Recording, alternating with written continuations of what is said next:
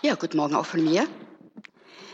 Ich hoffe, ihr fühlt euch berührt und voller Freude und richtig motiviert zum Zuhören, oder? Schön mal wieder bei euch zu sein. Man könnte sagen, alle Jahre wieder. Und ich freue mich auch, dass mein Mann und meine Tochter wieder bereit waren, mitzukommen. Die Band bei uns in Endersbach wird heute auf sie verzichten, aber wir sind ganz viele andere noch. Ja, und ähm, wir wollen euch gemeinsam einen, mit euch den Gottesdienst gestalten und hoffentlich einen schönen und gesegneten Gottesdienst. Heute Vormittag soll es um Erfahrungen gehen, die wir mit Gott machen. Ich gehe davon aus, sicher wir alle. Aber um das Spannungsfeld, in dem wir uns mit ihnen befinden. Ich bin neulich ausgeparkt bei uns. Wir wohnen in einer Spielstraße. Das heißt, man muss vorher immer ein bisschen abchecken, ob nicht eins der Kinder, die da auf der Straße spielen und rumsitzen, in der Nähe ist. Ich also flott ausgeparkt, in Gedanken schon beim nächsten Termin. Da sehe ich im Rückspiegel hinter mir jemand ganz aufgeregt rumfuchteln. Ich natürlich voll auf die Bremse getappt, bin ausgestiegen und direkt hinter meinem Auto war ein kleiner Junge auf seinem Roller. Meine erste erleichterte Reaktion war natürlich, Gott sei Dank, dass dieses Kind unversehrt ist. Und mir war klar, wem ich dieses Glück, dass nichts Schlimmeres passiert ist, zu verdanken habe. Kennt ihr sicher auch. Ein beängstigender Arztbesuch, das befürchtete Ergebnis nicht eingetroffen, ein erleichtertes Danke, Herr. Oder was Verlorenes, Wertvolles wiedergefunden? Oh, danke. Die Kinder sind nachts unterwegs, landen wieder gut daheim. Gott sei Dank. Prüfungsangst, trotz Büffeln oder vielleicht doch ein bisschen zu wenig, aber trotzdem überstanden. Wow. Und so könnte ich, so könnten wir weiter aufzählen. Bono, der Leadsänger von der Band U2, gab einmal eine sehr schlichte Begründung für seinen Glauben ab. Er sagte, ich habe kein Problem mit den Wundern von Jesus. Ich glaube an Gott, weil ich mir die vielen Wunder in meinem Leben nicht anders erklären kann. Schön. Aber was ist, wenn diese Wunder ausbleiben? Oder wenn sie ganz anders ausfallen, als wir es erwartet haben? Wenn Hoffnungen und Lebenspläne wegbrechen oder wir sogar Verlust in unserem Leben erfahren. Anfang letzten Jahres, als ich mal wieder eine Predigt vorbereiten wollte, hatte ich mein Thema schon voll im Hinterkopf, nämlich die Faszination des Glaubens. Warum ich überzeugt bin von meinem Glauben. Warum ich gerne mit anderen darüber ins Gespräch komme. Warum ich begeistert bin von Jesus einer meiner Jungs in der Schule. Ich bin aktiv bei der Sprachförderung mit ganz vielen Migrantenkindern.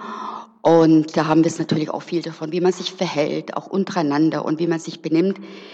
Eine dieser Jungs hat mich mal gefragt, Gell, Frau Petzold, Sie sind voll krasser Fan von diesem Jesus, ey? Jo, recht hat er. Bis Ostern letztes Jahr war ich sogar überzeugt davon, von meinem Jesus, der garantiert auch sowas wie Auferstehungswunder tut. Während der ganzen Zeit, als ein Freund bei uns aus der Gemeinde nach einer OP unerwartet im Koma lag, ging ich fest davon aus, dass dieser Jesus sich in seinem aktuellen Zustand durch ein erhofftes, ersehntes und von uns allen in der Gemeinde heiß und betetes Wunder verherrlichen will, bezeugen wird. Klar habe ich, klar haben wir das alle, diesem großartigen Jesus, von dem wir alle überzeugt sind, zugetraut. Es kann gar nicht anders sein. Ein Mann im besten Alter, fit, lebensfroh, Vater dreier Kinder, voller Gottvertrauen, ein begeisterter Christ.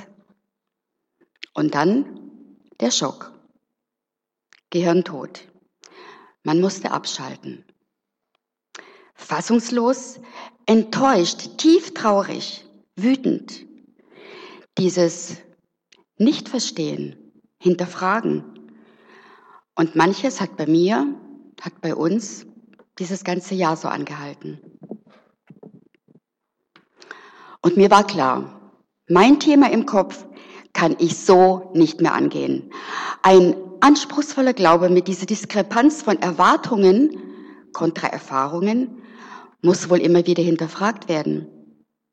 Also, neues Thema, das so gar nicht meins ist, statt Begeisterung, Enttäuschung. Das war auch das Problem von einem, der Jesus auch gut kannte, sogar persönlich, nämlich Johannes der Täufer, der im Gefängnis saß und dort von den sagenhaften Wundern von Jesus hörte. Heilungswunder, ja, sogar einen Toten hätte Jesus auferweckt, erzählte man sich. Und er saß im Knast. Ich lese euch mal den Vers aus Lukas 7, 20. Da schickte er zwei seiner Jünger zu Jesus, die sagten, Johannes der Täufer schickt uns zu dir und lässt fragen, bist du der, der da kommen soll, oder sollen wir einen anderen erwarten? In dieser Stunde befreite Jesus viele von ihren Krankheiten und Plagen und bösen Geistern und vielen Blinden schenkte er das Augenlicht. Und Jesus antwortete ihnen, geht und berichtet dem Johannes, was ihr seht und was ihr hört. Blinde sehen wieder, Lahme gehen wieder, Aussatzgeplagte werden rein und Taube hören wieder. Tote stehen wieder auf und Amen wird die gute Nachricht gesagt. Und glücklich ist, wer das Vertrauen in mich nicht verliert. Ich möchte mit euch gerne zwei Punkte anschauen. Erstens, was steckt hinter der Frage vom Johannes? Und was fällt an der Antwort von Jesus auf? Und zweitens, was bedeutet die Antwort von Jesus für uns heute? Zuerstens, um die Frage vom Johannes verstehen zu können, muss man ein bisschen seine Geschichte kennen. Johannes, fast gleich alt wie Jesus, trat ums Jahr 27, 28 nach Christus als eine Art Endzeitprophet auf, der die Menschen in Israel mit der Botschaft aufrüttelte, dass jetzt noch die Gelegenheit ist, durch eine radikale Umkehr samt Taufe dem bevorstehenden Gericht zu entgehen. Er kündigte an, dass bald nach ihm ein viel bedeutsamerer Prophet käme, mit einem genialen Auftrag. Und diese Botschaft erschien dem damaligen König von Galiläa Herodes Antipas höchst gefährlich. Und so ließ er Johannes ins Gefängnis werfen, zumal Johannes ihn auch noch öffentlich angegriffen hatte, weil er Herodes, seinen Bruder, die Frau ausgespannt hatte. In einigen Ländern gibt es das ja heute immer noch, dass die Kritik an der Obrigkeit Haft in Folge hat. Soweit die Vorgeschichte. In der Haft wurde Johannes von den Wundertaten Jesus erzählt. Johannes hatte ja selbst Jesus im Jordan getauft, die Stimme Gottes gehört. Dies ist mein geliebter Sohn, auf den sollte hören. Also mehr Bestätigung geht gar nicht. Und so glaubte er, dass es sich bei ihm um den Abgesandten Gottes handelte. Und so war er wie alle anderen fest davon überzeugt, dass dieser Messias endlich die aktuellen geopolitischen Zustände umkrempelt. Und dies würde natürlich auch seine Befreiung aus der Haft bedeuten. Und genau diese Erwartungen hat Jesus nicht erfüllt. Und wir wissen alle, dass es für Johannes hier leider kein Happy End gab. Deswegen war dieses befremdliche und völlig unerwartete Verhalten von Jesus nicht nur für Johannes, sondern für alle anderen eine einzige Enttäuschung und musste ihn immer mehr ins Zweifeln bringen. Im Grunde ist die Frage, mit der er seine Anhänger zu Jesus schickte, ein einziger Hilferuf. Jesus, ich würde völlig irre an dir. Das Bild, das ich von dir hatte, geht langsam den Bach hinunter. Überall beobachte ich Wunder und ich sitze hier in meinem schwarzen Loch. Trotz meinem Einsatz für dich, meinem großen Vertrauen, meinen überzeugenden Worten,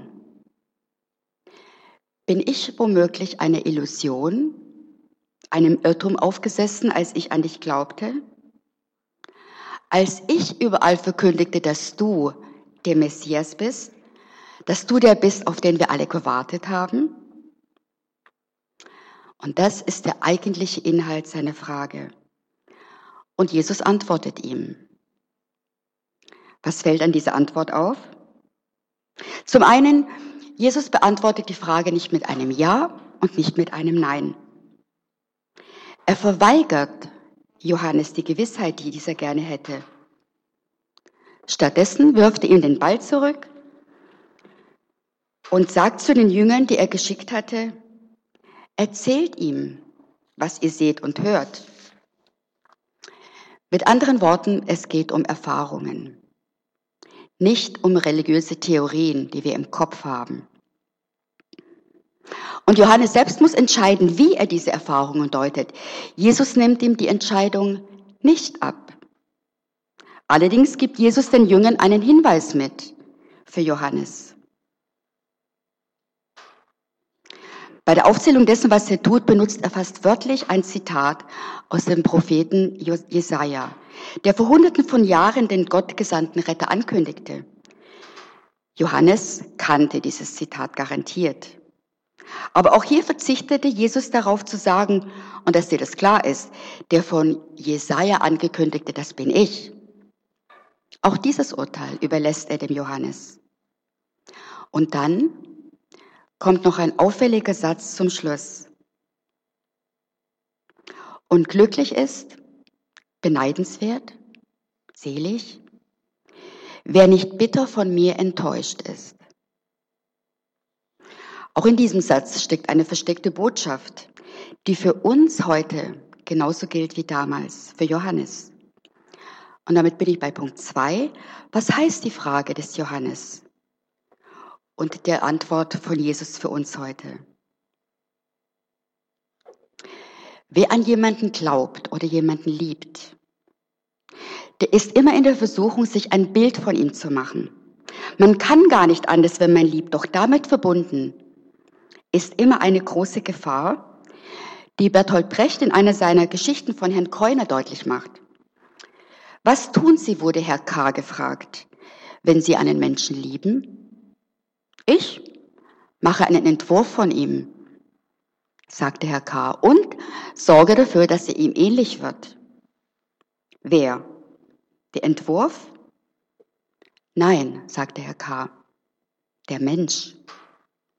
Und in dieser Gefahr, dass wir unser Bild mehr lieben als die Realität, sind wir nicht nur als Partner, als Freunde oder Freundinnen, sondern auch als Glaubende. Natürlich wurden immer Bilder von Gott gemalt. Die ganze Bibel ist ja voller solcher Bilder. Früher mit Vorliebe das Bild des strengen Gottes, von dem man immer etwas Furcht hatte. Die Älteren von uns kennen sicher dieses bekannte Kinderlied, Pass auf, kleines Auge, was du siehst, pass auf, kleines Ohr, was du hörst, denn der Vater in dem Himmel schaut herab auf dich, goldig, aber eigentlich irgendwie schrecklich, oder? Das Bild von diesem Polizisten Gott, der kleine Sünden möglichst gleich und später in der Ewigkeit bestraft. Bei dieser Denke ertappen wir uns doch öfters mal, oder? Wenn irgendwas schief geht. Heute ist ja das Gegenteil populär, nämlich ein allzeit liebender Gott, ein gütiger Gott, der unserem Leben so eine Art Dauerwellness-Paket bereithält. Unser guter Kumpel, der immer mal ein Auge zudrückt, hey, ist doch alles noch im grünen Bereich, cool bleiben, Ball flach halten. Bei all diesen Gottesbildern ist immer Enttäuschung vorprogrammiert, weil sie nichts aber auch gar nichts mit dem wahren Wesen von Gott zu tun haben. Es geht also heute wie damals um die Frage, was ist, wenn mein Bild von Gott, Jesus, nicht mehr mit dem übereinstimmt, was ich erfahre? Der Schriftsteller Max Frisch hat in seinem Tagebuch einmal etwas sehr Interessantes darüber geschrieben. Du sollst dir kein Bildnis machen. Denn es ist bemerkenswert, dass wir gerade von dem Menschen, den wir lieben, am wenigsten aussagen können, wie er sei. Wir lieben ihn einfach. Eben darin besteht ja die Liebe, dass sie uns in der Schwebe des Lebendigen hält, in der Bereitschaft, einem Menschen zu folgen, in allen seinen möglichen Entfaltungen. Das ist das Erregende, das Abenteuerliche, das Spannende, dass wir mit dem Menschen, den wir lieben, nicht fertig werden. Im Sinne von abhaken, einordnen, verstehen. Also die Liebe, die Aufgeschlossenheit, die Neugier für den anderen, das ist der Ausweg aus dieser Diskrepanz, diesem Missverhältnis zwischen Theorie, was wir so im Kopf haben, und der Wirklichkeit. Solange wir diese gespannte Offenheit haben, können wir unsere Bilder immer wieder revidieren. Und das gilt nicht nur für die Menschen, mit denen wir zu tun haben, sondern meines Erachtens auch für Gott.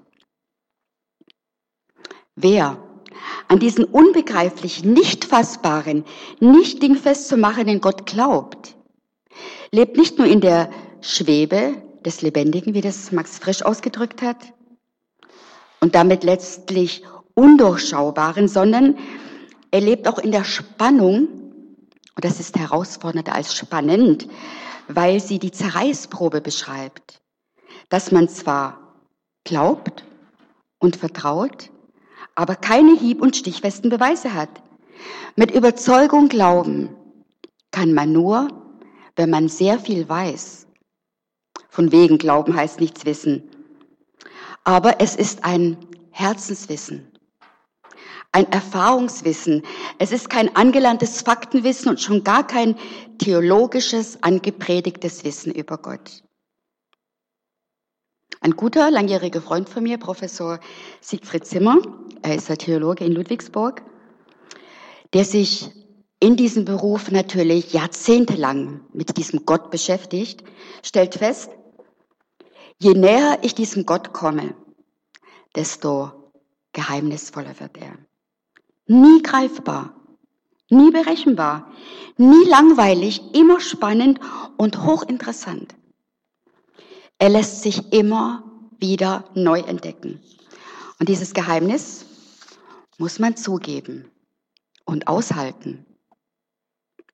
Meine Gottesbilder musste ich immer wieder revidieren. Wegen meiner eigenen negativen Vaterbeziehung hatte ich große Probleme mit dem Vaterbild von Gott. Aber Jesus hat uns eingeladen, bewusst eingeladen zu diesem Papa sagen, diesem vertrauensvollen Abba. Uns gelehrt so zu beten, Abba, lieber Vater. Im Aramäischen liegt da die Betonung auf dem hinteren A, also nicht Abba, das ist eine schwedische Popgruppe. Und dieser Papa räumt trotz seiner hingebungsvollen und bedingungslosen Liebe nicht alle Schwierigkeiten aus dem Weg oder beantwortet alle meine Fragen, aber er weiß, was in mir und mit mir los ist, besser als ich und leidet und weint mit mir. Aber ganz viele persönliche Erfahrungen sehen wir oft nicht von vornherein als Erfahrungen mit Gott. Es hängt niemals ein Zettel dran, Absender Gott persönlich. Ich denke immer an einen alten schwäbischen Witz, wo ein Pfarrer einem Bauern beim Kartoffelernten zusieht und salbungsvoll meint, ist es nicht wunderbar, was Sie mit Ihrer Hände Arbeit und Gottes Hilfe hier ernten? Worauf der Bauer sagt, als sie hätte der Acker mal säen sollen, wo unser Herrgott ein Leu bewirtschaftet hat. Leider sieht man hinter vielem Positiven nicht unbedingt Gott. Aber bei Negativerfahrungen schiebt man ihm diese schon schnell mal in die Schuhe. Ich denke, Gott spannt viele Fäden in eurem und in meinem Leben. Aber sie sind wie Spinnfäden im Spätsommer, die wir nur sehen, wenn entweder die Sonne darauf scheint oder wenn Tautropfen an ihnen hängen, sonst bleiben sie unsichtbar. Oder auch den einen, den roten Faden, der sich durch unser Leben mit all seinen Höhen und Tiefen zieht. Auch er ist nicht ohne weiteres und aus jeder Perspektive erkennbar, sondern wir brauchen eine Art Einsicht, Erleuchtung von oben, damit wir ihn gelegentlich, vielleicht nur für Sekunden, aufblitzen sehen und erkennen, es hat wohl alles seinen Sinn, aber er liegt nicht unbedingt und nicht immer offen und ist meistens schon gar nicht nachvollziehbar. So wie die wirre und obstruse Rückseite eines gewebten Teppichs, bei dem kein Muster zu erkennen ist oder zu erahnen ist. Birgit, die Witwe unseres Freundes, von dem ich euch anfangs erzählt habe, kann das so sehen, hat es so gelernt, so zu sehen. Aber diese Erkenntnis auszuhalten ist schwer, sogar sehr schwer.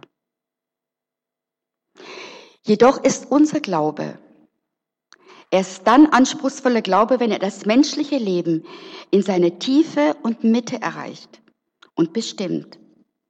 Also muss die Sache des Glaubens heraus aus der bequemen Routine von abgesessenen, erbaulichen Gottesdiensten und der Beliebigkeit von netten, angelernten Gedanken über einen lieben Gott und manche negative Erfahrungen mit seinem Bodenpersonal.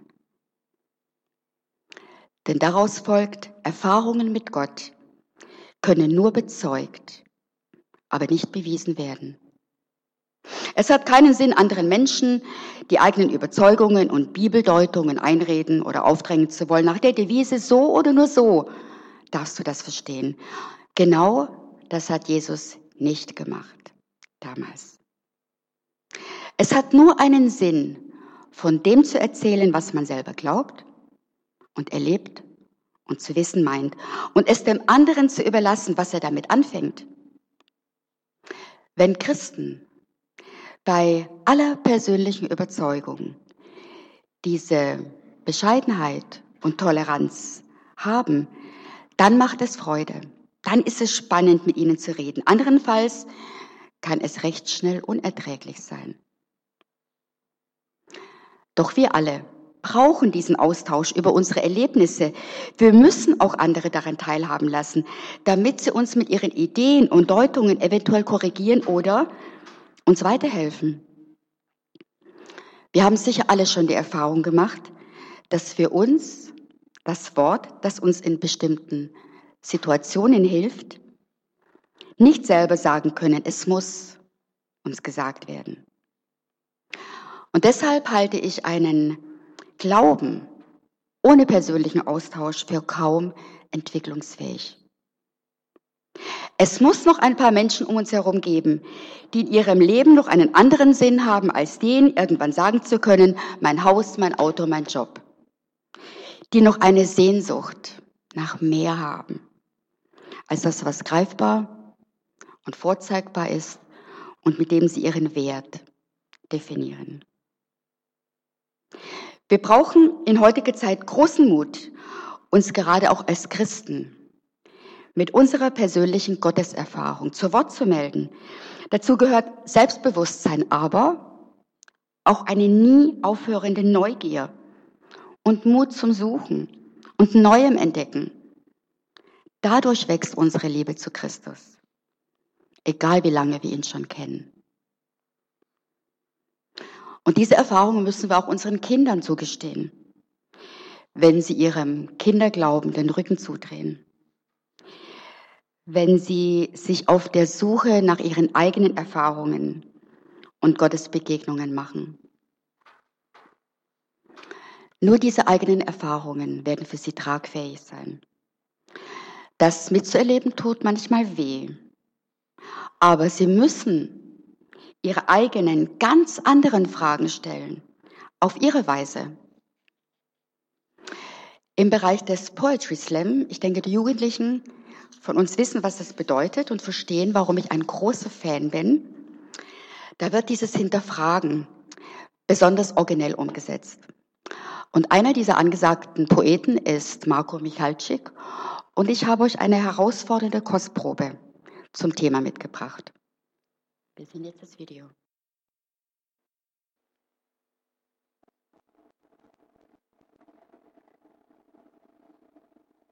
Wo bist du? Kannst du mir nicht sagen, wo du bist? Denn ehrlich gesagt, manchmal sehe ich dich nicht. Ich wach schon mal am Morgen auf und bin mir nicht mal sicher, ob und wenn ja, was ich überhaupt noch glaube. Wo bist du? Nenn mich Schwätzer oder Ketzer, aber ich frage mich oft in meinem Leben. Ist es so, dass Gebete wirklich was bewegen oder bleiben die Worte an der Zimmerdecke kleben wie Spinnweben? Wo bist du? Und während ich nachdenkend da sitze, erreicht mich die Nachricht, dass ein Freund nicht mehr da ist.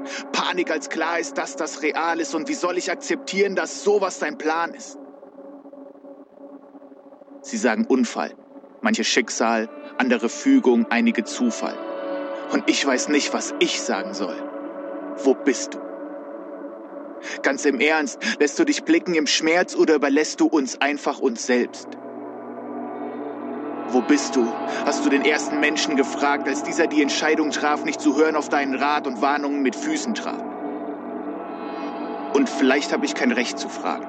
Auch keinen Grund, mich zu beklagen, aber wenn du mich fragst, darf ich dann auch dich fragen, wo bist du? Und warum gibst du auf warum nie eine Antwort? Ich fand dort, wo sie mir Antwort versprachen, nur Schubladen vollgestopft mit Phrasen und weiteren Fragen, die allesamt die Sehnsucht und das Echo von Wo bist du in sich tragen. Ich schalte den Fernseher an, um abzuschalten und muss so denken. Wo bist du an geschlossenen Grenzen, wo Menschen vor Kämpfen fliehen und in Wellen der Ablehnung ertrinken? Hochwasserpegel Höchststand weltweit durch Tsunamis unserer Gleichgültigkeit. Du sagst, du bist der gute Hirte. Bist du dann da in Krisenherden und Kriegsgebieten? Wo bist du zwischen Granaten und Landminen und in dem Land mit Minen, in denen Kinderhände unseren Luxus garantieren? Wo bist du? Und ich ertappe mich dabei zu fragen, wie es die Psalmisten hinbekamen, nach verselangem Klagen am Ende deinen Namen groß zu machen, zu dir aufzuschauen und was übrig bleibt, ist dann Vertrauen. Irgendwie und ich frage mich wie. Klar, Glaube ist ein Überzeugtsein von etwas, das man nicht sieht. Aber manchmal wünsche ich mir umso mehr, es wäre umgekehrt und ich könnte unbeschwert sehen und greifen, was ich so nicht begreife. Und ja, mir geht es gut.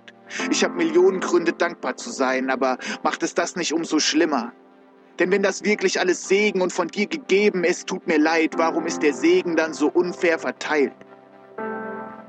Darf ich das überhaupt sagen? Mir anmaßen, dich anzuklagen? Und hast du nicht gesagt, wer dich sucht, von dem lässt du dich finden? Irgendwie komisch, aber hast du nicht sogar gesagt, du bist in mir drin? Und vielleicht geht das auch wirklich zu weit, weil meine Anklageschrift bereits beim Unterzeichnen meinen eigenen Namen schreit. Wo bist du? Hast du nicht gesehen, wo wir waren? Und wenn du doch kannst, warum hast du nichts dagegen getan? Beschämtes Erkennen, du könntest mich dasselbe fragen. Hast du uns nicht erwählt? Gesagt, ihr seid das Licht der Welt und wenn das stimmt, wieso ist es hier dann nicht so hell? Und ich beginne zu begreifen, dass meine anfänglichen Fragen und Zweifel in Wahrheit die Antworten sind. Dass jede Not, die ich sehe, mich einlädt, ihr zu begegnen. Oh, was für ein tiefes Geheimnis, dass der Schöpfer des Universums in mir, der so klein ist, daheim ist. Wo bist du? Du lebst in mir und willst durch mich Menschen begegnen, Hoffnung säen, damit sie Hoffnung sehen. Und das klingt so verstandübersteigend extrem und trotzdem auch so wunderschön. Lass mich mit deinen Augen sehen, auch wenn das heißt, ich sehe oft nichts vor lauter Tränen. Sind wir nicht dein Leib, deine Körperteile? Also lass uns doch deine Hände sein, die helfen und die Wunden heilen. Füße, die herbeieilen, um Frieden zu verbreiten und Arme, die sich weit öffnen, um die willkommen zu heißen, die wo sie daheim waren und nicht bleiben können. Lichter der Welt, Feuerzeuge, Taschenlampen und Flutlichter. Die Frage ist nicht, wo ist er, sondern wo sind wir? Wo bist du? Und sehe ich zu oder lasse ich zu, dass am Ende des Tages meine eigene Frage zu mir spricht? Vielleicht wie für mich in einem Gedicht, vielleicht auch nicht. Was am Ende bleibt, ist die Frage, wo du bist. Beeindruckend, oder? die entscheidende Frage, wo du bist. Wo ich bin in meinem Spannungsfeld von unterschiedlichen Gotteserfahrungen, die mein Bild von ihm ständig durcheinanderwirbeln. Wie gehen wir, wie gehe ich damit um? Ich suche nach Anregungen, die mir helfen, trotz aller Zweifel und Skepsis und Nüchternheit mitten im Alltag das Glück zu erleben, meine Erfahrungen mit Gott zu machen. Ich übe mich darin, zu versuchen, mich in sorgenvollen Stunden und Tagen und Nächten ganz bewusst im Gebet loszulassen, mich fallen zu lassen bei diesem Gott, der alles im Blick hat. Sicher übt ihr euch auch in diesem Loslassen euren Kindern, von Freunden oder wem auch immer. Und dann danken lernen. Sich Sorgen machen und danken kann man nämlich nicht gleichzeitig. Und während der eine das reinste Energiefresser ist, ist Danken ein wahrer Energielieferant. Und Staunen. Wie oft erleben wir und stellen fest, das war kein Zufall, das war auch nicht Glück gehabt oder das war so etwas wie Fügung oder Bewahrung oder Gnade. Und noch ein Vorschlag, mit dem ich zu Ende komme. Wie wär's?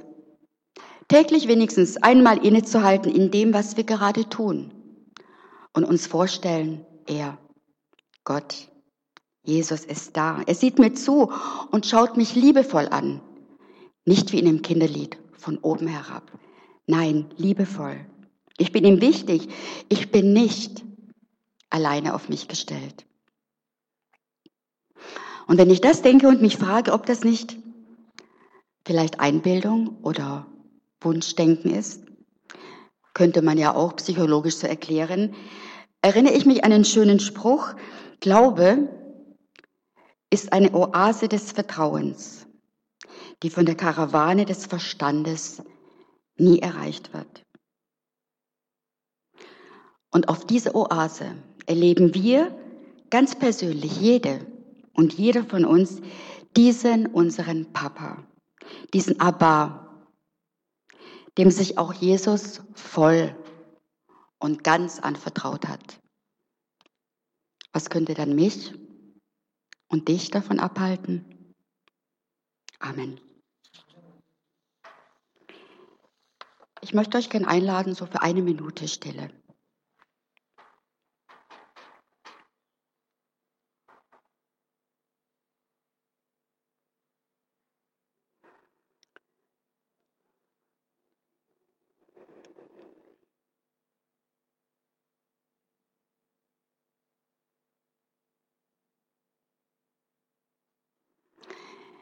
Ich möchte mit einem Gebet von Antoine de Saint-Exupéry schließen, welches das Gehörte noch einmal richtig schön zusammenfasst.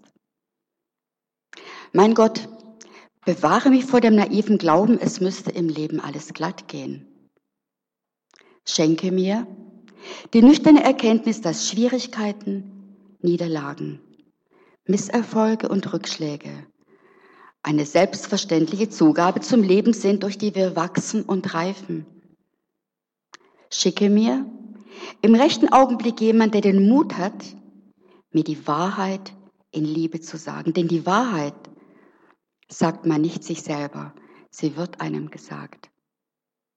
Mach aus mir einen Menschen, der einem Schiff mit Tiefgang gleicht, damit ich auch die erreiche und verstehe, die unten sind. Bewahre mich vor der Angst, ich könnte das Leben versäumen. Gib mir nicht, was ich mir wünsche, sondern was ich brauche. Amen.